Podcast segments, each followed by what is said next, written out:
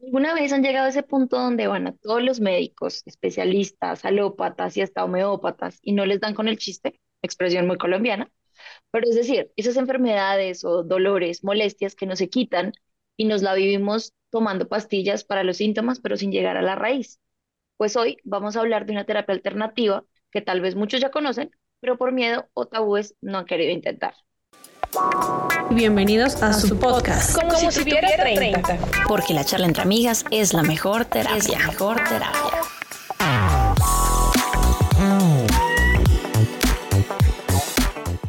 La biodescodificación inició como concepto desde los años 80 y la forma en la que fue, entre comillas, descubierta es triste, pero fascinante. Amigas, buenas tardes. ¿Qué tal este tema? ¿Han escuchado esta terapia alternativa antes? Hola, hola, dice que buenas tardes. Puede ser buenos días, buenas noches, buenas tardes, depende de tu lugar. Era buenas, pero ya saben. Pero no, nada, yo la verdad lo conozco desde hace muy poco y, y he entendido muchas cosas. O sea, como que dije, ve, eso tenía nombre, eso tenía razón de ser. Puede ser que sí, me suena, me resuena mucho. Entonces estoy súper abierta a escuchar lo que nos trae nuestra invitada. Eh, yo estaba casi virgen en estas cosas porque no tenía ni idea. Medianamente, medianamente aprendí algo para hoy, pero realmente es que estoy como muy, muy ignorante al respecto, entonces espero con todas las fuerzas de mi corazón aprender muchas cosas hoy al respecto. Y pues por lo mismo, claramente, como ya lo hemos dicho en nuestros anteriores podcasts, pues necesitamos abordar el tema desde una mirada em, experta. Así que hoy tenemos una invitada muy especial que es conocedora, terapeuta, y ella es Camila Chisacá. Ella es ingeniera ambiental, ah, qué raro, ¿no? Pero también es bio. Es, el tío, es el tío actuando bio. Entonces, bueno, Camila, bienvenidísima a este espacio. Cuéntanos cómo termina una ingeniería ambiental en las mieles de la terapia y bueno, y, cómo ingresaste un poquito a, este tema de la biodescodificación. Bueno, no, chicas, pues hola a todas, de verdad que es un placer estar aquí. Eh, digamos que de verdad agradecerles como que abran estos espacios para que la gente pueda encontrar como muchas más herramientas de, de autoconocimiento, de guía, de sanación. Y pues sé, sé de primera mano como el amor con el que hacen este podcast, entonces pues un privilegio estar aquí. Y pues nada, ¿cómo termina una ingeniera ambiental en biosanación, biodescodificación? Eh, básicamente por una situación de vida, como que tengo dos duelos importantes, eh, como que mi primer amor fallece y a los dos años fallece mi mamá, y esto me lleva a una serie de situaciones en mi vida que llevan a, a cuestionarme un montón sobre, sobre muchas cosas. Digamos que el duelo simplemente se vuelve una apertura al mundo que era mi vida y, al cual yo no, no había querido como ingresar. Y pues después de todo este proceso, eh, evidentemente pues mi estilo de vida, mis intenciones, mis visiones, todo lo que soy, pues empieza a encontrar como otro rumbo, a modificarse y pues en eso eh, un poco mi profesión, un poco en lo que me dedico. Entonces ahora ingeniera slash terapeuta. Eh, pues de, de, de, este deseo de verdad de, de servir y, y, de saber que muchos nos encontramos muchas veces en, en, este mundo emocional que no, que no encuentra como una, una salida y, y que queremos pues también como respuestas y, y, sanar. Entonces así es como termino a grosso modo eh, en este mundo de la terapia, especialmente en la biodescodificación. Ay, qué interesante. Bueno, más adelante vamos a andar un poco más en esa historia de vida tan interesante, pero como siempre queremos dar un poco de contexto eh, y de datos la biodescodificación inicia su camino desde los años 70, cuando el doctor alemán Reich Hammer, oncólogo y filántropo, pierde a su hijo en una riña y tiempo después de ese doloroso suceso, él y su esposa empiezan a padecer de cáncer. Es en ese momento en donde se pregunta si la pérdida inesperada de su hijo tenía algo que ver con la enfermedad que estaba padeciendo. Así es, Vico, y el doctor Hammer empezó a indagar en la historia de sus pacientes con cáncer y descubrió que todos habían pasado eh, por un choque emocional inesperado antes de padecer esta enfermedad. Continuó su investigación siguiendo la hipótesis de que todo partía efectivamente desde la emoción, así que junto con tomografías cerebrales, perfiles psicológicos y otras cosas, hizo un seguimiento a sus pacientes para darse cuenta de que toda enfermedad iniciaba primero en el cerebro a partir de lo vivido y eh, pues siendo el cerebro el mediador entre la psique y la reacción corporal, es decir, el órgano enfermo. una causa-efecto y, bueno, razón-consecuencia. Y pues bueno, según el choque emocional, la parte del cerebro lastimada sería la que indicaría qué parte del cuerpo afectaría. Y muy interesante. Y sí, pues para cerrar la historia, en 1978 este doctor Hammer presenta la tesis y ¿qué creen? Pues se la rechazan, ni siquiera le prestan atención, de hecho le dicen como, ¿sabe qué? Retírese, deje buscar eso, como temas que no, eh, y mejor váyase de esto. Y pues él se retira eh, y pues hay unos investigadores que siguen afortunadamente con la investigación y pues publican eh, otro tipo de, pues, de estudios partiendo de, de lo que él había encontrado. Entonces, bueno, yo no sé ustedes qué opinan, todas, qué opinan de esto, de que hayan querido como retirarlo para que no descubriera más cositas. ¿Será que, entre comillas, querían silenciarlo o será que este tipo de terapias no le conviene como la medicina tradicional? Sí, Sí, señor. Pues en mi, en mi humilde opinión, yo sé que la medicina alópata pues ha sido un gran bienestar para los síntomas, pero es eso. ¿sí? La medicina alópata es como, ah, ok, sintomatología y las cosas urgentes, pero las cosas crónicas nunca le da un, como una profundidad. Y en esos momentos, o sea, gracias a ellos nos, nos retrasaron mucho tiempo en llegar a descubrir este tipo de terapias, porque dijeron como, no hay negocio, es charlatanería y así se ha comprobado, pues no sirve, o sea, sí, necesitamos que vengan, necesitamos gastar medicina, necesitamos pagarle a médicos, todo es plata en la vida, yo sí soy muy, yo lo veo muy así, todo es negocio, entonces muy seguramente dijeron como, ah, no, no sirve que la gente lo trate de otra manera, porque pues si lo trata de otra manera ya no se van a enfermar, entonces si no hay enfermedad, no hay farmacéuticas, si no hay farmacéuticas, no hay negocio, prácticamente, gente mala. Pero pues sí, o sea, nos estamos poniendo gafas para este podcast, o sea, ah. yo no tengo. es que yo me las puse porque la luz, pero, o sea, porque la luz me afecta el día de hoy, me está afectando, pero es que la otra luz hace que me vea chistosa. Exacto. Sí. Endemoniada. Bueno, ya, perdón. Eh, volviendo a lo serio.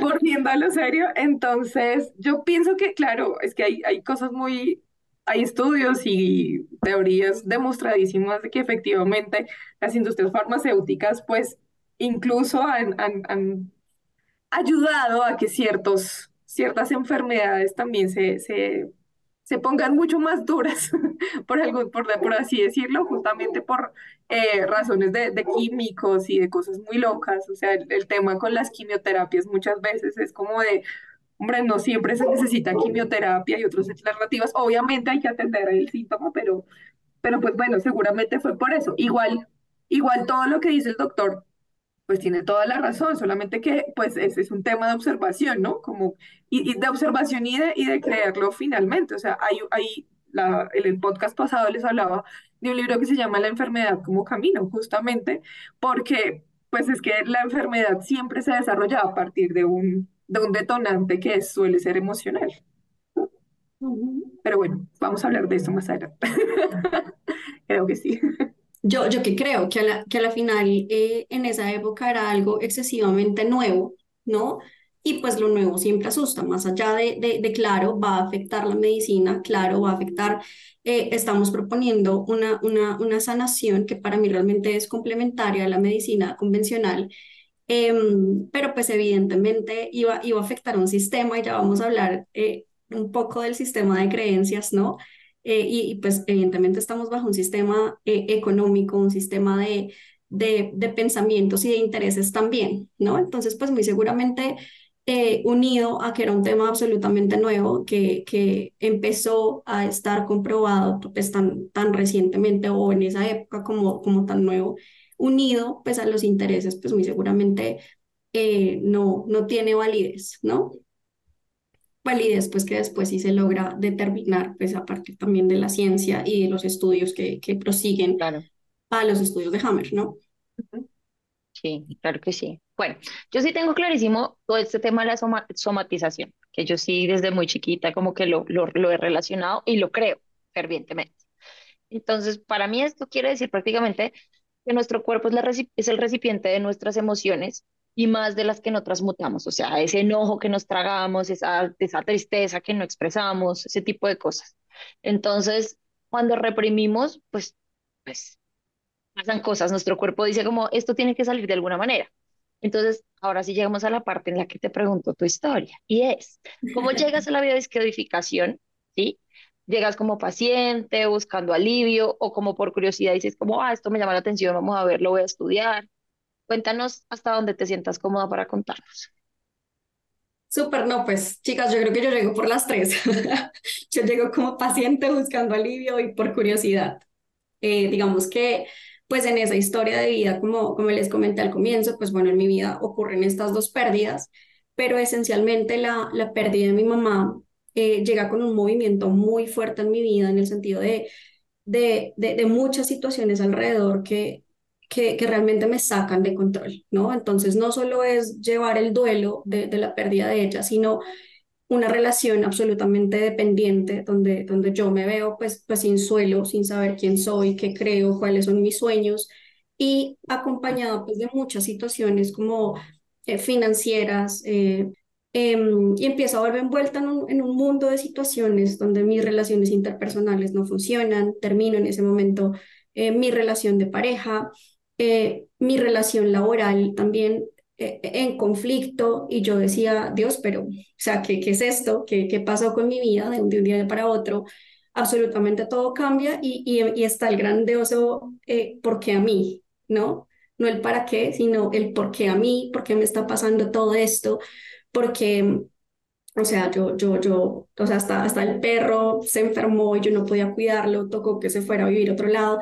Era como un mundo de caos que, que realmente yo no comprendía y, y pues evidentemente pasa más o menos un año y medio y llega a mí eh, la depresión, llega a mí la ansiedad, episodios de ansiedad muy fuertes que yo en la vida había experimentado y finalmente esto pues se desarrolla ya en pensamientos, en pensamientos suicidas y, y lo traigo acá porque me encanta hablar con libertad de estos temas para que las personas que puedan estar pasando por lo mismo entiendan que es algo normal y que, y que hay soporte, ¿no? Mm, porque pues en ese momento cuando tú lo sientes es, es como un tabú y, y, no puedes creer como que tú estés atravesando eh, esos episodios, ¿no?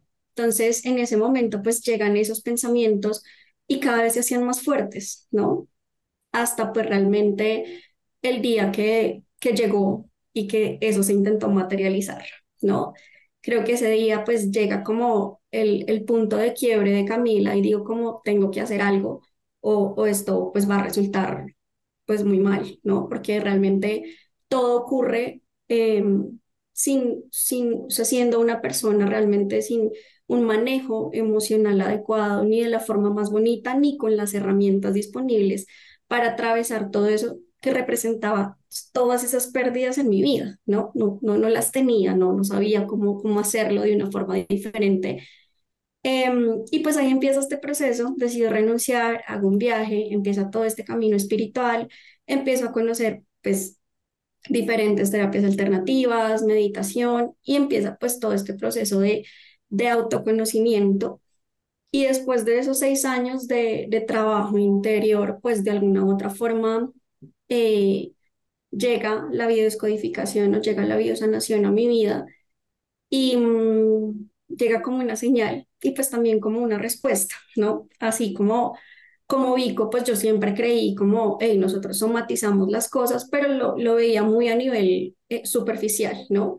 Pero sí tenía la, la gran pregunta de, de, por ejemplo, eh, eh, la persona, pues que les cuento que era como mi primer amor, él fallece de cáncer, fallece súper joven, ¿sí? Y yo decía, es un cáncer que era súper, o sea, que todo el mundo lo sana o que es muy, muy común que la gente logre sanarlo.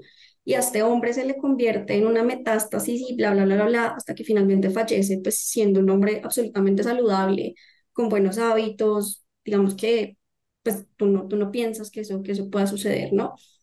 Y pues siempre estaba como esta pregunta, como ¿por qué no todos sufrimos de lo mismo? ¿No? Porque no todos tenemos las mismas enfermedades, porque no todos, si somos, si estamos hechos de lo mismo, si eh, tenemos los mismos órganos dentro de nuestro cuerpo, si, o sea, ¿qué es lo que pasa para que tú desarrolles o, o no una enfermedad? Eh, y pues llega la biodescodificación, realmente llega como como esta señal de, de quiero ayudar más, ¿no?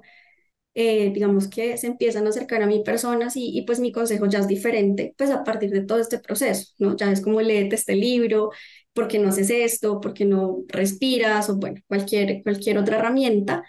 Y en esa responsabilidad digo como, oiga, chévere, eh, como tener otras herramientas para ayudar a las personas que quiero. Realmente esto nace simplemente como algo muy, muy personal y finalmente pues empiezo el proceso porque tú en el proceso pues eres paciente también. Veo cómo esto realmente transforma mi vida, digamos que estos, como estos seis años con la biodescodificación y la biocenocenas hacen clic. Y, y pues ahí ya tengo mi primer paciente de práctica y pues nada, me enamoro, eh, entiendo que, que, quiero hacerlo y pues ya, ahí estoy. Bueno, pues la, las, las historias es muy triste, ¿no? Que uno de verdad para descubrirse quién es y descubrir lo que quiere, lo que ama, lo que quiere hacer en la vida, pues primero tiene que pasar por esa etapa de estrellarte contra el mundo. Pero así es, siempre creo que es así para, para los duelos, para que entiendas cualquier cosa, siempre, o bueno, aunque lo que nos decía una invitada, ¿no? Todo es un duelo y siempre, Todo siempre hay que vivirlo. Tal cual, Pero todo eso. Y creo que ahí aprovecho y, y adelantándome como, como, pues a la final no, no hay que esperar, ¿no? Yo creo que si estos espacios llegan y, y tú empiezas también a, a ser consciente de muchas otras cosas, pues, pues no esperar, ¿no? No esperar a que, a que la vida tenga que, que, que decirte, hey, despierta, para que tú decidas tomar como esa responsabilidad de, de ti misma, de tus procesos, porque yo creo que como seres humanos reconocemos em, muchas veces que, que, en que estamos como, como en conflicto, ¿no?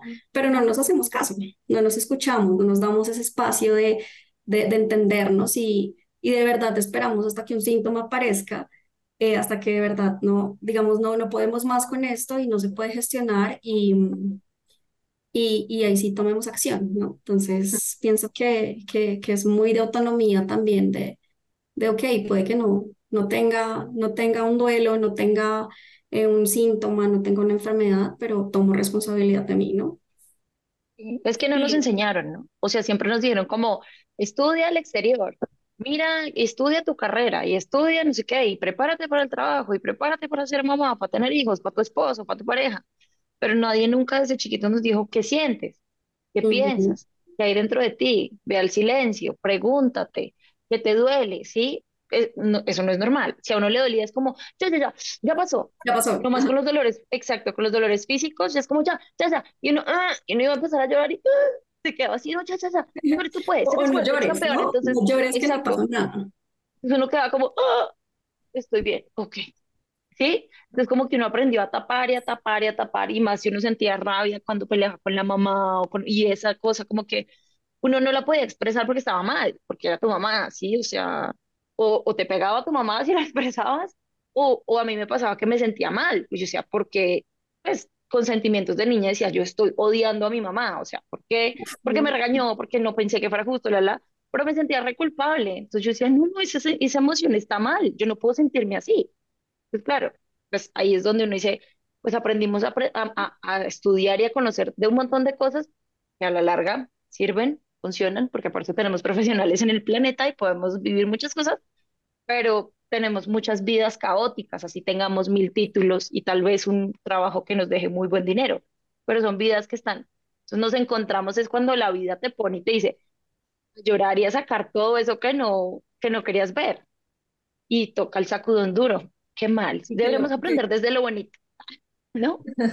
Pero es que sí, además tampoco, tampoco es el como, es decir, nosotros, nosotras todas creo que estamos en la misma época, eh, pues crecimos en una época en donde estas cosas eran demasiado ajenas al día a día de las personas, o sea, en un 90% de las personas era, era eso, era no llore, era atendamos al dolor físico, muy pocas personas sabían de temas místicos y de todas estas cosas que hemos estado abordando este mes, pues porque no era lo común, era, de hecho era lo raro, de hecho era lo malo, incluso, ya no en los era 90, pero medio, era, era súper eso. esotérico, ¿no? Era hasta prohibido. Sí. Claro, lo esotérico lo mostraban después de las 11 12 de la noche en televisión, estaba re mal ser brujo, eh, era malo, era malo. Entonces, pues marica, uno irá a decirle como que sientes en tu interior, tú crees que está mal, te estás enfermando porque tienes emocional reprimida. Marica, eso no, eso no pasaba en los 90. Pero hoy en día, pues gracias a el universo y sus cosas hippies, pues podemos traer estas cosas y ya no solamente podemos aconsejar a la gente cuando está ante una situación tan brutal como lo que puede ser la pérdida de un ser querido o dos y tras del hecho que el mundo se venga encima, eh, porque como dicen, al caído caerle, pues uno, uno, así como desde, desde la ciencia y el conocimiento de, de todo debe estar bien, pues no, ve al psicólogo, eh, ve al psiquiatra, ya probaste con terapeuta, pero no se atreve a decir que hay un montón y un abanico de posibilidades que pregunta, ¿no? Porque la medicina normal, tradicional, es decir, eh, esta medicina convencional a veces se pelea con la alternativa, ¿no? Entonces, la pregunta es, si yo tengo una enfermedad con un tratamiento de medicinas tipo quimioterapia, sí, todas estas cosas, y empiezo una biodescodificación, ¿debo dejar de tomar medicamentos o cómo es la cosa ahí? ¿Cómo funciona? Bueno, a mí me encantaría cómo responder esta pregunta es partiendo realmente de que el cuerpo habla de lo que el alma calla, ¿sí? Y cuando tú entras a, a un proceso de biodescodificación, lo que pasa es que tu alma empieza a liberar eso que ha callado, ¿no? Entonces, eh, pues para, para poder responder la pregunta de los medicamentos, digamos que me gustaría ahondar en, lo que sucede un poco en un proceso de biodescodificación emocional o bioemoción. Y es básicamente que entramos a, a, muchos momentos de conciencia, ¿no? Entramos a, a momentos de conciencia, entramos a la raíz de lo que está haciendo tu conflicto, ¿no? Partiendo de la base que, pues, si hay un conflicto emocional que se refleja en un síntoma, estamos partiendo, pues, de una situación, una herida que nos está generando como tal, pues, un conflicto que no estamos gestionando, ¿verdad? Entonces, cuando tú entras en todo este proceso de integración, de conciencia, de entender qué está pasando, qué pasó por allá en tu transgeneracional, que es eso que heredamos como de de nuestros padres, de nuestros abuelos, esas programaciones y esos paradigmas que, que vienen, digamos, a, a definirnos una, una personalidad, pero que simplemente vienen a partir de ese entorno, a partir de esa educación, a partir de, de esas creencias que, que nos hemos forjado, ¿no? Y empezamos a entender un poco las programaciones que vienen también en el momento en el que nacemos, que, que nosotros lo llamamos el proyecto sentido, y todo lo que ocurre en nuestra edad actual, ¿no? Todo eso que nos hemos creído como cierto, todas esas historias que nos venimos contando, em, y se completa el proceso de la bioscodificación. Digamos que, que el proceso completo en la bioscodificación es, es este momento de conciencia, ¿no? Entramos a, a indagar en qué estás pensando, qué es lo que estás creyendo, qué es lo que está sucediendo alrededor de ese síntoma o alrededor de ese conflicto o situación de vida, ¿no? Eh, para poder realmente completar todo el proceso pero cómo se completa todo el proceso y es, entramos a un proceso de duelo, ¿no? Entramos a, a decir, bueno, ya no soy esto, eh, ¿qué es lo nuevo que yo quiero generar? En eso, pues, se sueltan personas, se sueltan creencias, se sueltan formas de vida, ¿no? Entonces le hacemos duelo a todo, a todo eso que hemos vivido y que nos ha dolido, ¿no? Después de eso, pues pasamos realmente a, a un proceso de liberación o, o, acto simbólico que nosotros, y es como, como sugestionamos, impactamos al inconsciente y le decimos, hasta aquí va con esto, hasta aquí voy con esta situación o hasta aquí va este patrón. Y después entramos pues en el proceso de realmente reprogramar y esto acompañarlo con acciones, ¿no? Es comunicarle a nuestro cerebro como, hey, tienes que pensar diferente. O sea, llevas 30 años pensando lo mismo, ¿no? Hay que hacer un proceso de generación de nuevas conexiones neuronales para que, para que él también entienda y deje de, de decir, tengo que sobrevivir o defenderme, sino estoy generando nuevas acciones y nuevos actos, ¿no? Pues cuando tú completas todo este, este proceso y este camino, pues ¿qué es lo que ocurre? Pues que el, el cuerpo empieza a hablar. Si te das cuenta, en todo esto ocurre pues un proceso de liberación y el proceso solito comienza a hablar. Entonces, ¿qué empieza a pasar cuando tú lo, lo haces de forma consciente? De un día para otro ya no te tienes que tomar la pastillita para el sueño porque pudiste dormir perfectamente si sufrías de cólicos menstruales o no te llegaba, llegó el día en que sencillamente te bajó la regla con toda la tranquilidad y naturalidad, o no sentiste cólicos de una forma excesiva, o no sé, yo qué sé, fuiste al médico, te hicieron exámenes y resulta que los niveles que tenías alterados de X o Y cosa ya están a un nivel normal y ya no necesitas tomarte el medicamento, ¿no? Entonces, realmente esta terapia se vuelve es eh, un complemento a la medicina convencional y los medicamentos realmente durante el proceso pues empiezan a, a eliminarse como consecuencia directa de la terapia. No es que tú, si entras a un proceso de descodificación, yo te diga, no, ya, ya no te puedes tomar los medicamentos que estás tomando para la tiroides.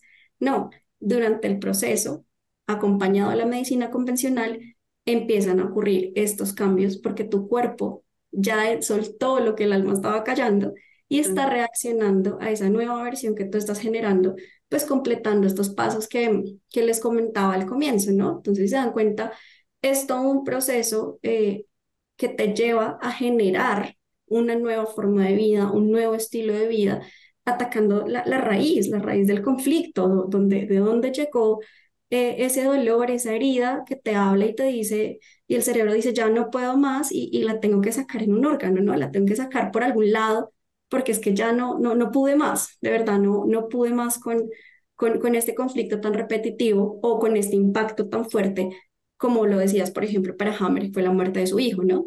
Entonces, digamos que eso es lo que ocurre y nosotros lo que hacemos, o sea, ¿qué es lo mejor que nos puede pasar? Dar con un médico y poder guiar este proceso junto al médico, se presenta en esos momentos, o simplemente la gente, lo que te digo, va a los exámenes y es como, no sé qué está haciendo, sígalo haciendo y empiezan a reducir medicamentos. Nosotros en general no decimos no se lo tomen, no, igual eso también es decisión del paciente y las creencias que tenga el paciente.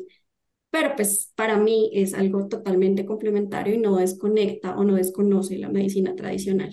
Claro, como que lo que tú dices, ¿no? Entonces, gracias a la descodificación pude dormir mejor, entonces dejé de tomarme la pastillita, pero entonces eso hace uh, otra vez un desbalance y ya esta cosa ya no está milagrosa, entonces dicen, ah, no, entonces eso me hizo daño, entonces lo desecho y otra vez vuelvo a la medicina química, entre comillas, y otra vez la vaina se descompensa, ¿no? Es una cuestión de mantener el equilibrio. E incluso si tú vuelves a vivir el conflicto, ¿no? Entonces puede que tú eh, lo, sanes, ¿no? Entonces, por ejemplo, yo, les cuento mi experiencia, yo trabajé como, yo tenía una, una, una menstruación súper complicada, o sea, me daban cólicos, me daba, o sea, era dolor de cabeza, me dolía el cuerpo, era terrible. para mí era el peor evento del mes, ¿no? Lo trabajo con la biodescodificación, eh, trabajo mi feminidad, trabajo todos los conflictos asociados, temas de pareja, mi concepto como mujer, etc. Eh, pasa, pasa el tema, tengo una relación súper saludable con mi menstruación y de repente después de terminar con una pareja, vuelvo a experimentar el conflicto, vuelve la inseguridad y vuelve eh, el cólico, ¿no? Pero ya tú, tú lo sabes gestionar, lo sabes descodificar y ya entiendes qué, qué te está diciendo ese síntoma, porque es que al final esto se trata de, de ver el, el cuerpo qué te está diciendo, qué te está hablando y el cuerpo te está hablando de, de ti, de, de lo que está pasando a nivel emocional. Entonces, cuando tú entiendes esa conexión, pues realmente te, transitas mucho más bonito, ¿no? Mm. yo quería retomar algo que dijiste antes, como que hablabas de respiración y demás, y preguntarte, bueno, tengo dos preguntas, como la primera, como eso de la biosanación se puede acompañar o complementar con otra terapia, tipo terapia respiración o terapia, no sé, otro tipo de terapia que de pronto no conozcamos. Y dos, es decir, que esta terapia sería como más curativa que preventiva, o, o, o sea, uno tiene que pasar por el proceso para después volverla preventiva, ¿cierto?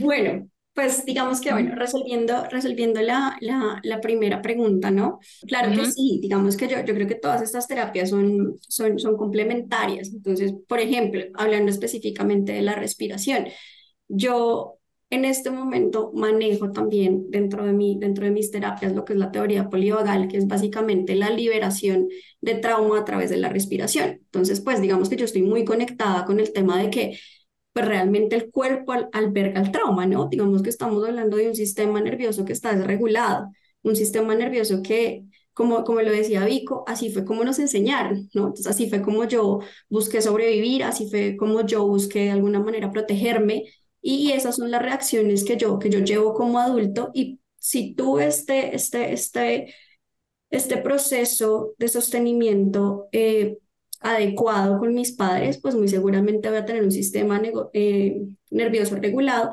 Si no, pues lo voy a presenciar. Y, por ejemplo, ¿cuál es uno de los mecanismos o herramientas más, como más efectivas para, para tú nivelar ese, ese sistema o regular ese sistema nervioso? Pues es la respiración, ¿no? Entonces, una vez aprendemos a respirar y cortamos este, este, este círculo que sea, aprendemos a tomarnos la pausa, aprendemos también a sacar el trauma de nuestro cuerpo albergado, esas emociones que no hemos podido expresar, porque no es solo ir al inconsciente para mí, no es solo ir al inconsciente con la biodescodificación o con la biosanación, ¿sí? Yo puedo traer muchas cosas al consciente, puedo de alguna u otra forma reprogramar muchas cosas, pero mi cuerpo sigue teniendo ese reflejo, ¿sí? Entonces, terapias como la respiración, incluso todo se vuelve complementario, gente que que maneja los cuarzos, personas que manejan no el tarot terapéutico, todo esto a la final es información sobre ti, ¿sí? Viene a ser información complementaria para ayudarte en ese proceso como de, de, sanación, ¿no? Entonces, claro, claro que de, hecho yo, yo, yo manejo tres tipos de terapia dentro de, por llamarlo así, dentro de mis paquetes terapéuticos para llegar a, a una liberación y a una sanación. Y la otra pregunta era como si, si terminaba siendo solo curativa o era más, o sea, podía usar como terapia preventiva. Yo, yo creo que para mí son las dos, ¿sabes? Y, y viene, y viene muy, muy alineado al comentario que, que mencionábamos al comienzo y es, eh, yo, yo me hago cargo de mí, ¿cierto? Yo, yo dejo de, de, de hablar del exterior, dejo de, de, de, de culpabilizar mi entorno de lo que pasó, de lo que me hicieron si no me hago cargo, ¿no? Y, y en la medida de hacerme cargo, eh, yo, yo puedo esperar, puedo tener dos decisiones, esperar hasta que aparezca un síntoma, ¿sí? Si yo ya entiendo que hay una emoción que me está causando eh, incomodidad, que tengo, no sé, eh, que hay un patrón que se repite frente a mis parejas, frente al dinero, frente, que, que estoy siempre incómoda en mis trabajos, si yo ya, yo ya tengo eso detectado, pues, o, no detectado, pero está la incomodidad y yo entiendo que me hago cargo de mí, pues no espero que aparezca el síntoma, ¿sí? Pero también está la opción de esperar a que, a que aparezca y ahí gestionarlo. Entonces, de alguna forma, yo, yo pienso que, que es que es las dos, ¿no? Preventiva y curativa, porque puedes llegar en dos momentos muy diferentes a, a la terapia. Hay personas que llegan simplemente con una situación muy identificada, y no sé, tengo un problema con el dinero, realmente eh, me la paso de quiebra en quiebra y necesito trabajarlo, ¿sí? Hay personas que simplemente llegan desde, mira, entiendo que mi relación conmigo no es la mejor, no tengo una buena relación con el espejo, con mi cuerpo, creo que no soy suficiente en muchos ámbitos de mi vida, eh, quiero un proceso de autoconocimiento, lo empezamos a trabajar, o ya una persona que llega realmente con un síntoma o una enfermedad, sea desde una gastritis, de un dolor de cabeza, hasta un cáncer o, algo ya un poco más, pues un diagnóstico más, más complicado, ¿no? Hablábamos en, el, en, sí, nuestro podcast anterior, creo que mucha gente es como muy dada a, a lo científico, ¿no? A lo que se puede palpar, probar, que tiene estudios y toda la cosa. Entonces, pero, pues obviamente, algo como la biodescodificación y como todo el resto de cosas que hemos visto, pues eso de teoría científica poco. Y em, pues terminan siendo muy, muy poco creíbles como para, para ciertos círculos, ¿no? ¿Tú por qué crees que esto, esto, que la gente no le da mucho crédito a estas prácticas alternativas, a esta em, específicamente? Pues la verdad, como que me, me encanta esta pregunta, me, me parece súper, súper amorosa. Y es como que yo, yo a la final creo que tú, ¿por qué le das crédito? ¿No? A algo pues, en lo que confías, en lo, en lo que crees, en lo que, en lo que consideras cierto, ¿no? Entonces, pues a la final volvemos a lo mismo, eh, pues tú en qué crees, ¿no? Y, y finalmente cuando tú crees en algo es porque realmente has probado si te funciona o no. Y partiendo de la base que con este pues, conjunto de creencias a la final lo que puede ser funcional para Anto puede que no sea funcional para Vico, ¿sí? Lo que es funcional para Cali no sea funcional para Camila, ¿sí? Y, y creo que, que finalmente, pues, en este, en este medio yo, yo he visto sanar con, con la biodescodificación enfermedades crónicas o realmente mm, ya personas que, están sido, que han sido pues desahuciadas y he visto que hay procesos que no avanzan, ¿no? Así como en la medicina tradicional, pues hay personas que se sanan hay otras que no. Entonces, en la final, yo, yo creo que, que, que esto es como, como el proceso amoroso que tienes contigo, ¿no? Y, y ese autoconocimiento de lo que, de lo que realmente te funciona a ti en la medida que tú crees que te va a funcionar, pues va a tener un efecto, ¿cierto? Entonces aquí es como, como tú realmente en qué crees, ¿no? ¿Qué es funcional para ti? Y empiezas a descubrir como esas pequeñas certezas esas pequeñas verdades frente a tu proceso y así logras la sanación. Hay personas que, o sea, yo, yo creo que yo por este proceso he pasado por todas las medicinas alternativas en, mi afán de sanar eh, en ese momento. Eh, o sea, Reiki, intenté yoga, intenté, intenté muchas, muchas medicinas alternativas, muchas me funcionaron y otras no. ¿Sí? Cuando muchas otras personas han, han encontrado una, una sanación real en, en otro tipo de medicinas, ¿no? Entonces, pues, pues creo que, que se trata de eso, de, de, construir esas pequeñas verdades y esas pequeñas certezas. Y, y finalmente, pues todas esas diferencias son, son creadas por, pues, por el ser humano, ¿no? La ciencia, eh, la espiritualidad, eh, el conflicto entre las religiones, entonces si eres católico o eres cristiano, ¿qué es mejor o qué está bien? ¿No? Entonces, cuando tú comprendes y, crees tus, tus pequeñas certezas, encuentras tu propio camino y tus pequeñas verdades, ¿no? Entonces, es, es, por ejemplo, yo también en mi proceso pasé por todas las religiones posibles, ¿no?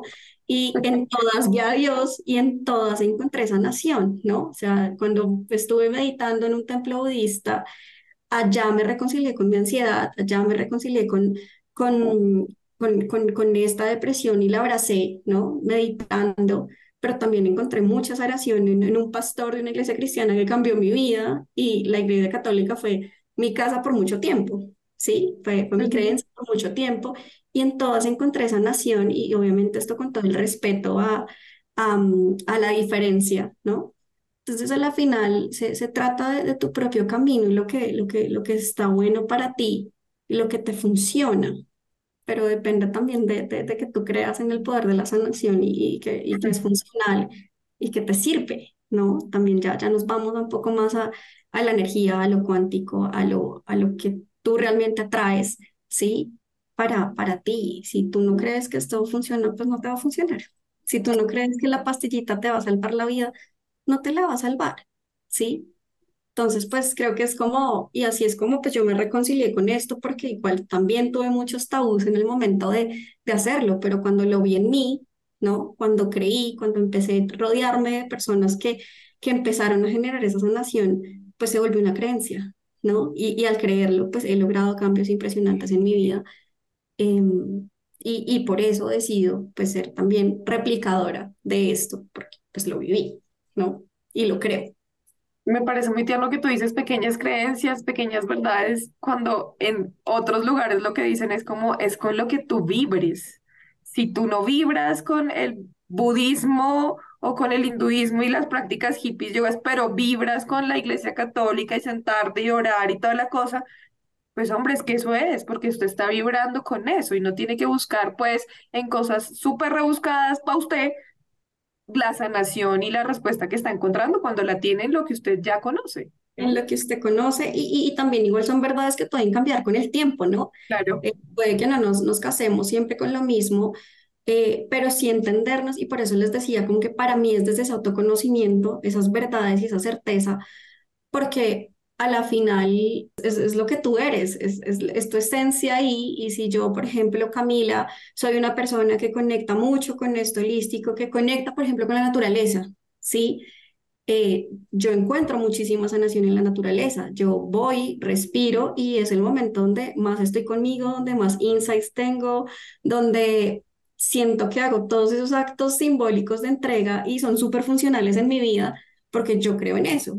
Pero si yo llevo a una persona que no conecta, no, no cree en los elementales, no cree en el poder de naturaleza, le fastidian los moscos, le fastidian suicidarse, pues no va a lograr un momento de conexión y, y no va a lograr pues nada, nada de sanación allí, ¿no? Y, y, cada vez esto se trata y estas, y estas terapias en la final es de, de, irte encontrando a ti, o sea, a, ir al fondo, a conocerte y, y ver ya tú, tú cómo vives más ligero y, mi ligereza no necesariamente tiene que ser la misma tuya, ¿sí?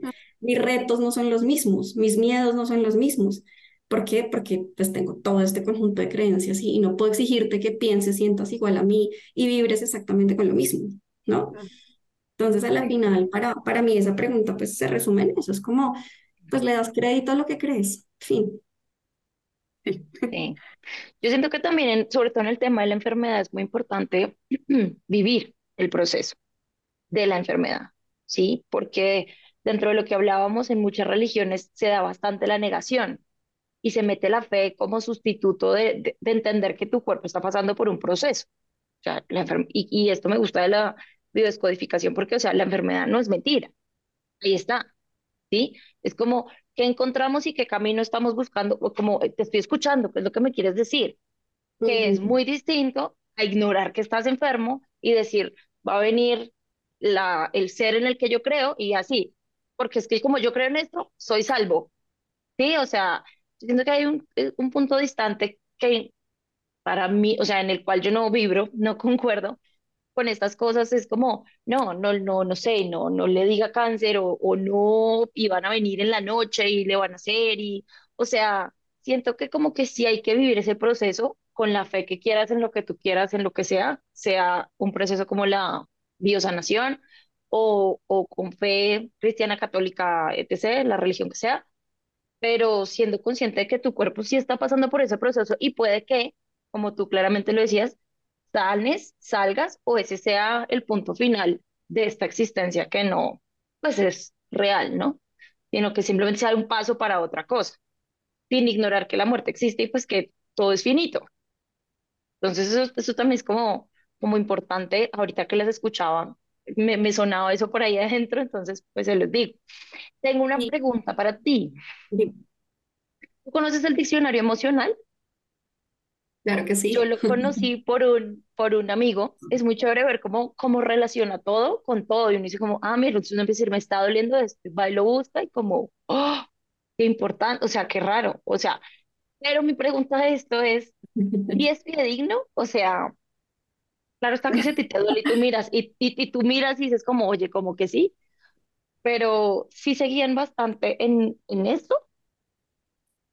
Digamos que el diccionario es una herramienta, ¿no? Y pues Pero esperen, esperen un segundo antes.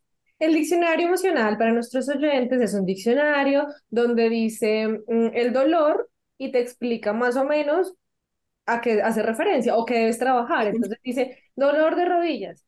Hace referencia a que no puedes, no has soltado X cosa. El Por ejemplo, orgullo. pues Ujú. lo que sé. Eso es el diccionario. Ya, Googleenlo, está en Google, en No PDF. conocía ese librito. es Búscalo, increíble, no, de verdad es métase en increíble. internet, diccionario emocional y ya ahí está, o sea, no hay, no hay que comprar ni pagar, es bien interesante, al menos los por envío, curiosidad. Ajá, les sí, envío las mejores versiones, no mentira. Eso. súper, súper. Eh, Bueno, pues yo, primero es como enfocar de dónde viene este diccionario, ¿sí? Este, este diccionario no es como que alguien simplemente dijo, ay, yo creo que el dolor de rodilla, pues, mm, es esto, Por, ¿no? por vivir arrastrado. ¿no? Por- porque- ajá, exacto, o sea, es como, eh, no, pues no. Em, y pues realmente este, este diccionario viene fundamentado, pues como ya lo mencionaron, en todos estos estudios de Hammer, ¿no? Eh, él hace realmente una recopilación bien importante de eh, esto tiene que ver con, con nuestros cerebros, ¿no? Eh, los, los cuatro cerebros que nosotros tenemos, estos cuatro cerebros, cómo se relacionan con nuestras capas embrionarias, ¿sí? Y cada capa embrionaria pues tiene un órgano relacionado, ¿sí? Que nos va a hablar ya sea de un conflicto dependiendo del tipo de cerebro que lo relacione, o sea, aquí lo estoy explicando como, como a grosso modo para no entrar mucho en detalle, qué tipo de conflicto estás viviendo, ¿no? Entonces, si yo te estoy hablando que, que esa capa embrionaria, que son los tejidos primarios, ¿no? Corresponde a um, el cerebro pez que nos habla de relaciones, de relaciones de interacciones de supervivencia, ¿no? Entonces, pues si yo estoy frente a un órgano que me habla de supervivencia, ¿no? Como por ejemplo los pulmones, ¿sí? Que yo los uso para respirar y sobrevivir, eh, ese, ese conflicto que, que, que, está relacionado. Entonces, digamos como que todo esto viene en cadena, ¿sí? No es como que simplemente tú digas, ay, yo, yo creo que eso es de la cuarta etapa y es un conflicto relacionado a supervivencia. No, vamos que todo esto tiene pues su, su, su concepto eh, ya pues firmemente como estudiado, ¿no? Entonces, y a raíz de eso, pues empezamos a ver si es un conflicto de supervivencia que se está experimentando a nivel biológico. ¿sí? Pero, por ejemplo, yo, yo uso el diccionario como base, ¿sí? Como, ah, esto es lo que le puede estar sucediendo a la persona, ¿sí? Pero a la final yo entro al mundo emocional de la persona, porque es que como yo puedo estar viviendo la misma situación, yo la puedo estar viviendo desde un conflicto de protección, pero Anto la puede estar viviendo desde un conflicto de supervivencia, ¿sí? Que, no sé, si hay una ausencia de padre, ¿sí? Yo lo puedo vivir como mi padre me abandonó, me siento desprotegida, ¿sí? O lo puedo vivir desde el, uff, me desvaloricé, no valgo nada porque ni siquiera mi papá es capaz de darme un lugar en su vida. Es la misma situación con un diferente, con un conflicto absolutamente diferente que se puede manifestar evidentemente en un órgano diferente, ¿no?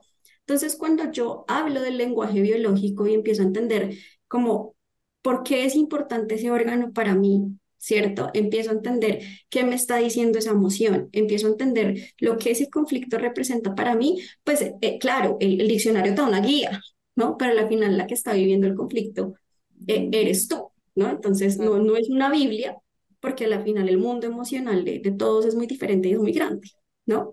Pero sí te sirve para enfocar y decir, uff, sí, yo, yo creo que lo que me puede estar pasando es esto, pero yo me he dado cuenta que al final la, la respuesta siempre está muy en ti y, y, a nivel, y a nivel, pues como muy personal, según lo que, lo que tú estás viviendo y experimentando, ¿no?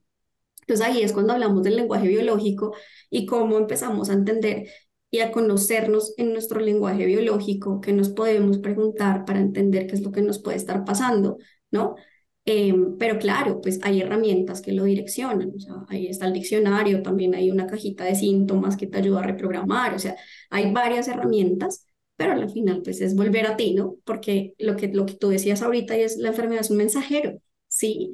Eh, no, no, no hay que rechazarla, no hay que decir como eh, es, es un proceso de aceptación, pero cuando yo entiendo que este mensajero, como un duelo o cualquier situación, me está hablando, me está diciendo, oye, necesito atención, necesito que mires hacia aquí porque hay algo que no está funcionando del todo.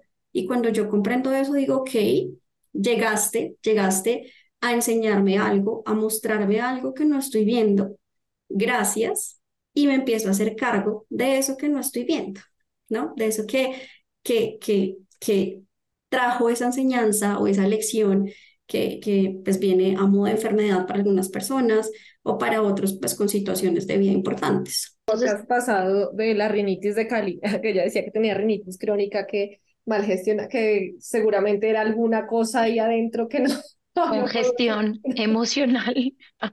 Seguro, sí, ¿no? Ahorita, ahorita sí, un claro. me vieron con pañuelito y toda la vuelta. Sí, es que, o sea, yo he leído estas cosas y lo peor es que sé que esto pasa, sé que hay algo que pasa en mí, pero no, no ha podido solucionar, entonces sigo con rinitis. Sigue crónica. Algún día se irá. ¿Algún, no? día, algún día vaya a terapia. no, cuando, cuando algún hacemos cargo de la rinitis. Descubra, descubra qué es. ¿Qué es lo que está congestionándome? ¿O qué es lo que mejor No, yo, yo sé, lo peor es que hay cosas que yo ya sé que es. Solo que no he tomado acciones al respecto. Ahí, ahí, es donde, donde, donde, donde yo les decía, y es, la, y es la invitación más bonita, ¿no? Como hoy están ustedes aquí teniendo por alguna razón estas herramientas y, con esta intención, ¿no?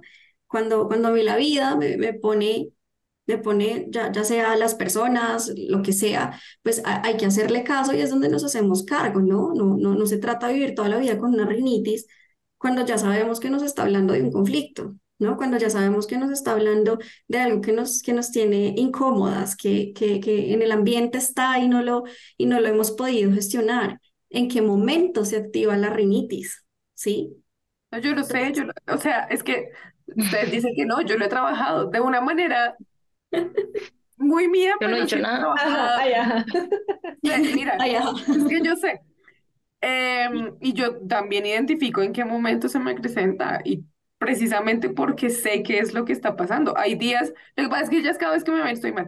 No, no cada vez, pero, pero hay días que yo estoy perfecta meses, semanas, incluso en que estoy muy bien y pasan episodios y se detona la rinitis. Yo Pero sé. igual a la final, a la final es, es, es uno es en tu propio tiempo y dos, pues también si te incomoda o no, ¿no? Porque, porque Exactamente. si es algo que a mí me está molestando, eh, pues, pues yo lo trabajo, ¿no? A Camila le mataban sus cólicos cada mes, ¿no? Pero, por ejemplo, sé que puedo sanar mi miopía y no es algo que, que, que yo quiera ver, porque seguramente todavía no quiero ver eso que no he querido ver, ¿no? Que está ahí y no quiero ver, ¿sí? Aparte, aparte, ellas se agarran, porque yo soy la única que ha verbalizado los síntomas. Ellas tienen un montón de cosas y Yo No, creo no soy torpe. Yo, yo le, le acuso mis dolores a que soy torpe. ¿Viste? me No, no es mucho las cierto. piernas y así, pero Pero Bueno, sí, pero sí, en fin, siendo me así, La hipotenusa, en fin.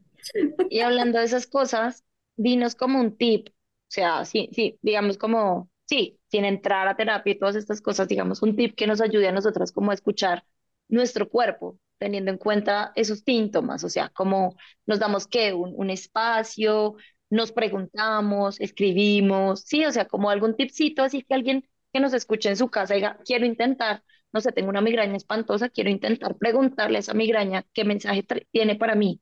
Listo.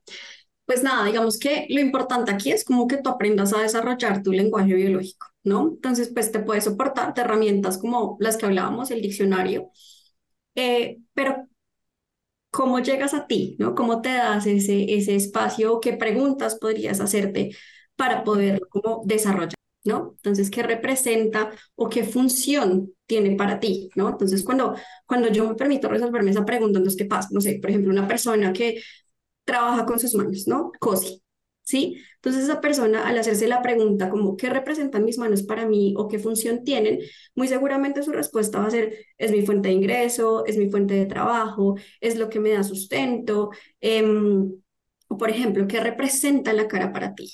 ¿No? Entonces, es mi identidad, es, es con lo que yo le doy la cara al mundo, ¿sí? Es mi primera impresión, no sé, eso depende pues de, de la persona, ¿no? Entonces, cuando tú te haces esa pregunta, dices, ok, ahí hay información, ¿cierto? Después vas y dices como, bueno, ¿y este síntoma qué emociones o qué sentimientos trae? Entonces, no, me duele un montón, ¿cierto? O "Ay, no, me fastidia porque es que me pica demasiado, o, o me da rabia, me da impotencia tenerlo, ¿cierto? Entonces, siempre hay una emoción, eh, un sentimiento relacionado am, a, a eso que, que está manifestando tu cuerpo, ¿no? A esa molestia que está manifestando tu cuerpo. Luego yo voy y me pregunto, hey, ¿cuándo pasa? ¿Es un dolor constante o una molestia constante? ¿O es cuando estoy en esta situación? ¿Me ocurre solo cuando estoy en el trabajo? ¿Me ocurre cuando, no sé, peleo con mi pareja? ¿no? ¿Qué, qué, qué detona? ¿Qué pensamientos están ocurriendo en ese momento? ¿Qué, quién lo detona? ¿No? Entonces, cuando, cuando yo tengo esta conciencia de qué, qué, qué está pasando, ¿no? Me molesta, me incomoda. ¿En qué momentos ocurre? O, o realmente es algo súper frecuente. ¿En qué momentos se me despierta la rinitis? ¿Cierto? ¿Y qué representa ese, ese, ese, ese órgano o ese lugar donde estoy presentando el síntoma para mí? Ahí es donde entra una introspección de decir, ok, ¿qué situación de mi vida me habla de estas tres situaciones? ¿Mm? ¿Qué situación de mi vida estoy experimentando que me está llevando a, este conflicto? Entonces, pues, te das tu espacio, prendes tu velita y dices, ok, me voy a escuchar, voy a escuchar mi cuerpo, te haces estas preguntas de poder y puedes llegar pues a ese conflicto que te, te- que te, que te está hablando, ¿no? Evidentemente ya hay conflictos que, pues, como que si ya tienes una, un diagnóstico mucho más complicado, pues seguramente tendremos que entrar a, a otro tipo de introspecciones. Pero si me está doliendo la cabeza, claro que lo puedes gestionar. ¿m? Y claro que puedes tomar acciones para em, mitigar ese, ese dolor que hoy estás presentando, ¿no? Entonces, pues eso es como, como, como tú empiezas a desarrollar ese, ese lenguaje biológico para ti y, y cómo aprendes también a, a escucharte. Y pocas veces nos damos esos espacios de, de escucharnos, ¿no? Como "Ay, normalice la gastritis, normalice el dolor de cabeza, normalice el dolor de espalda todo el tiempo y de cuello, normalice que siempre me molesta la rodilla, ¿sí? No normalicemos.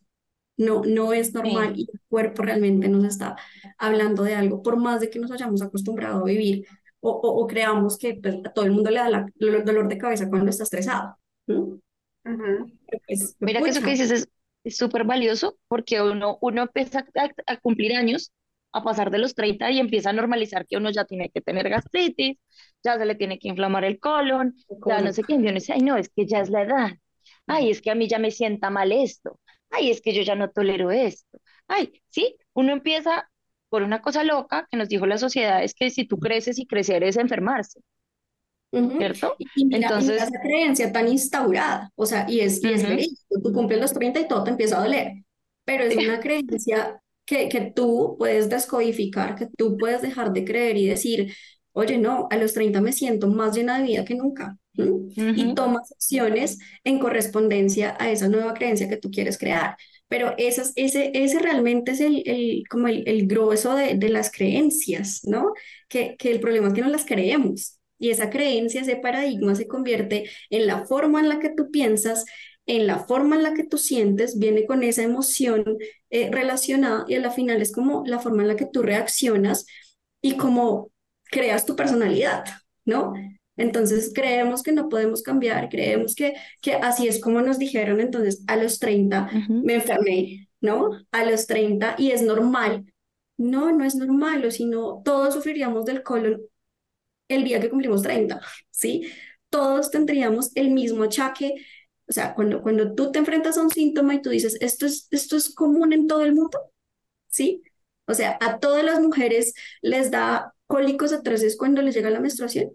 Si la respuesta es no, es porque hay algo que tienes que volver a ver, ¿sí? Si la respuesta es sí, ok, es del común, hace parte de tu organismo, hace parte del cuerpo, hace parte de, de, de, de de cómo estamos creadas, ¿no? Pero si no, o sea, es como una mujer embarazada, pues se le va a inflar su pancita, no, normal, sí, pero pues no todos tenemos problemas de colon una vez cumplimos 30. Y finalmente, a medida que va pasando el tiempo, pues se van evidenciando más los conflictos. Entonces, ¿qué pasa? Una persona que ha vivido con ansiedad toda su vida, con control excesivo, pues es claro que a los 60, 70, 80 años puede desarrollar un Parkinson. Si es sumamente controlador, si es sumamente, eh, sabes, como súper psicorrígido, pues fue pocha, ¿no? Y llevas cultivando ese mismo pensamiento, esa misma forma de actuar, no durante 30, 40, 50, 60 años, pues por eso es normal que, que, que estemos mucho más enfermos cuando, pues cuando crecemos y cuando llegamos a, a la vejez, porque es todo esto que no hemos gestionado. ¿no? Nunca nos hicimos cargo, nunca volteamos a mirar y dijimos, pues, pues es normal, voy, voy a vivir con esto, ¿no? Nos resignamos y, y pues no. Yo ya no, no, Anto. De hecho, creo que porque mi, mi, mi, colon empezó a fallar desde antes de los 30, entonces no fue la edad. Ah. Ay, información. Pero no, qué chévere. Este, Camila, es un tema muy, muy, muy interesante. Lo has eh, expuesto de una manera muy clara, muy sabrosa de escuchar. O sea, como que uno dice, oiga, sí, ¿no? Al menos a mí me resuena bastante. Eh, y, mm, y, me parece muy lindo el hecho de, de llevarnos a ese espacio donde nosotros mismos también nos hagamos estas preguntas. Y que son preguntas que tú no vas a contestar, eh, sí, porque sí, porque esto y esto sino que realmente tienes que tomarte el tiempo y tal vez la respuesta no llegue ese mismo momento, en esa misma hora, sino en días de intentarlo. Y el, y el hecho de acercarnos, que creo que ha sido lo que hemos tocado en todos estos podcasts, que es el hecho de buscar adentro y conocerse, es súper valioso. Yo siento que es, que es, que serte sincera también, ¿no? Dejar de evadirte, porque finalmente, pues, cuando te evades, a la única persona que está rechazando es a ti misma, ¿sí? Entonces, a veces sí nos puede costar ver cosas, nos puede doler, de pronto no, no queremos afrontarlo y, y está bien ese sentimiento de resistencia y rechazo, pero, pero pues voy a seguir realmente toda la vida rechazándome a mí misma, ¿sabes? Como que voy a seguir toda la vida eh, ocultándome, em, ocultando y reprimiendo lo que soy, lo que siento y, y, a la final también reprimiendo mi historia, ¿no? Entonces, cuando cuando te permites abordarte desde, desde ese amor y decir, bueno, quizás voy a ver cosas que no me gustan, pero, pero, pero me amo tanto que, que lo hago por mi bienestar, ¿no? Por esa versión que quiero construir de mí, Entonces ahí es donde, donde realmente viene ese, ese sentimiento de me quiero conocer y me quiero ser sincera. Finalmente esto te habla de tú cómo estás viviendo, qué estás sintiendo, cómo estás pensando, cómo es la relación contigo misma todos los días. Cuando te miras al espejo, cuando, ¿qué piensas de ti? ¿Sí? ¿Piensas que eres suficiente? No. ¿Sabes? Entonces se vuelve todo un conjunto de, de pucha, yo, yo, yo, ¿por qué tengo esta, esta, esta relación con el dinero? ¿Sí? Pues, pucha, vienes, vienes de, de un mundo de, de, de creencias, de, de cosas que te han impuesto, pero qué rico poderla sanar, ¿sí? Qué rico poder relacionarme contigo de una forma diferente. Y esto para todo, ¿sabes? Qué rico poderlo hacer por nosotras, así sea incómodo, así sea molesto. Pero qué lindo, qué lindo darnos esa oportunidad. Es súper. Anto, Anto me contaba que tienes un proyecto de caminatas, terapias de respiración, que eso ya nos lo contaste. Cuéntanos un poco sobre esto, así brevemente, para ir cerrando. Y porque me imagino que mucha gente que escuche esto querrá que los guíes o te tomarán como ejemplo, tanto para emprender en este mundo como para, pues no sé, acudir a ti. Evidentemente, Caminos de Conexión nace, nace de esa conexión de Camila con la naturaleza también, ¿no? Y pues es un espacio donde, donde integro todas, pues todas las terapias que, que de alguna u otra forma en, las que creo, ¿no? Y, mm, y pues bueno, ahí hay dos espacios, ¿no? Está el espacio de procesos terapéuticos, normal, virtual, presencial, y caminos, lo que te llevas a, a vivir, ¿no? A experimentar esto, este proceso terapéutico en la naturaleza. Entonces, pues hay como diferentes formas de, de participar en caminos, ¿no? Entonces hay salidas eh, terapéuticas grupales donde trabajamos temas muy puntuales, digamos, soltar bloqueos, soltar miedo, soltar situaciones, eh, gritarlas y sacarlas de nuestro sistema.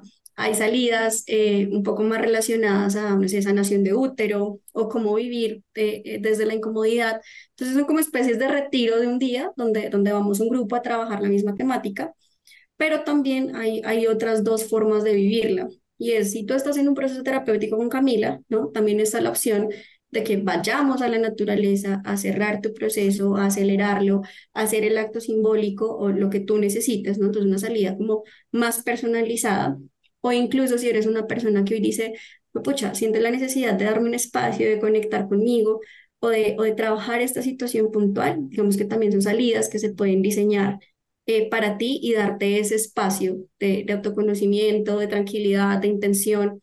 Entonces, pues también se diseñan ¿no? Las, salidas acorde a lo que tú requieras. Y pues todo esto, pues integrando la parte terapéutica, la sanación de la naturaleza, los elementales, em, los mensajes que recibes de la naturaleza.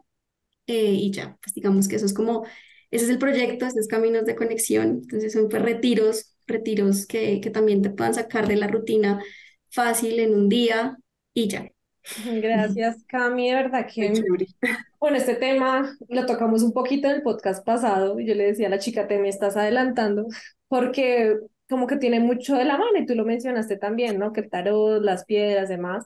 Así que bueno, me encanta la verdad eh, tocarlo porque es un tema que no muchos conocíamos, que lo que te digo lo conocí por Camila entonces, pues qué interesante que, que la gente también lo escuche, lo investigue, se anime, se hace clic también, diga, bueno, por ahí no puedo estar yendo para mis terapias. Y nada, para cerrar, Camila, dinos cómo son tus redes sociales para que la gente te contacte. Bueno, es arroba Camila Chisaca y arroba Caminos de Conexión en Instagram. Una vez más, gracias por estar aquí. ¿Algo que quieras decir? ¿Un mensaje con el que quieras cerrar? Yo soy súper intensa con esto y es de verdad hacerse cargo, verse, atrever a verse, no normalizar, sí, no normalizar lo que nos está pasando, ni acostumbrarnos a vivir desde la incomodidad. Em, hay otras formas, sí. Conozcan, conozcan esas verdades, esas certezas para que puedan guiar sus procesos desde, desde el autoconocimiento. Em, y pues nada, pienso que cuando eso ocurre, pues la magia en la vida de cualquier persona ocurre y se pueden sanar pues todas las áreas de la vida. Definitivamente cada vez tenemos más a la mano diferentes técnicas y herramientas para conocernos a nosotros mismos, para cuidarnos, para darnos ese bienestar y pasar por esta vida viviendo a plenitud todo. Las caídas, lo que llamamos victorias, lo que nos hace reír, lo que nos hace llorar y quedarnos encerrados en, en el sufrimiento y no atravesar todo de la mejor manera. Bueno, eh, muchas gracias Camila porque pues igual también nos diste otra alternativa más en este abanico de posibilidades que hemos estado explorando, em, que además entendemos de otra manera, que, eh, que nos da como nuevas herramientas también para tratarnos eh, emocional y físicamente, que es, que es tan importante también lograr ese equilibrio. Em, y pues nada, estaremos yendo a caminos de conexión que además ya también conocía la estrategia, me parece muy chévere, entonces a ver si algún día nos unimos. las espero con todo el amor en caminos. Bueno, y gracias a todos por escucharnos y seguir muy juiciosos estas terapias y temas alternativos. Recuerden que las citas son cada jueves, los jueves cada 15 días a las 5 de la tarde. Nos pueden escuchar por anchor.com, por YouTube, Spotify, Google Podcast, etcétera, etcétera. Y si les gustó, por favor, compartan este podcast en sus redes sociales, WhatsApp y todos los medios posibles. Nos encuentran también en YouTube, escribiendo como si tuviera 30, todo en letras. Suscríbanse, enciendan la campanita, denle like a nuestros podcasts y sigan conectados con nuestros 5 minutos de terapia con y las experiencias en 5 minutos, que están disponibles los viernes cada 15 días a las 6 pm hora Colombia. Y para que vean que estamos en todas las redes sociales, entonces también nos encuentran en Twitter e Instagram como arroba si 30 en letras y en Facebook como si tuviera 30. Nos encantaría leerlos y leerlas. Eh, por favor, por favor, escriban aquí sus opiniones en este episodio. Ya, besitos. Chao, chao. Chao, Camila, gracias. Chao, gracias, chicas. Como, si tuviera 30. Porque la charla entre amigas es la mejor terapia. Mejor terapia. Síguenos en nuestra cuenta de Twitter, arroba si30, todo en letras. Y en nuestra fanpage de Facebook, como si tuviera 30.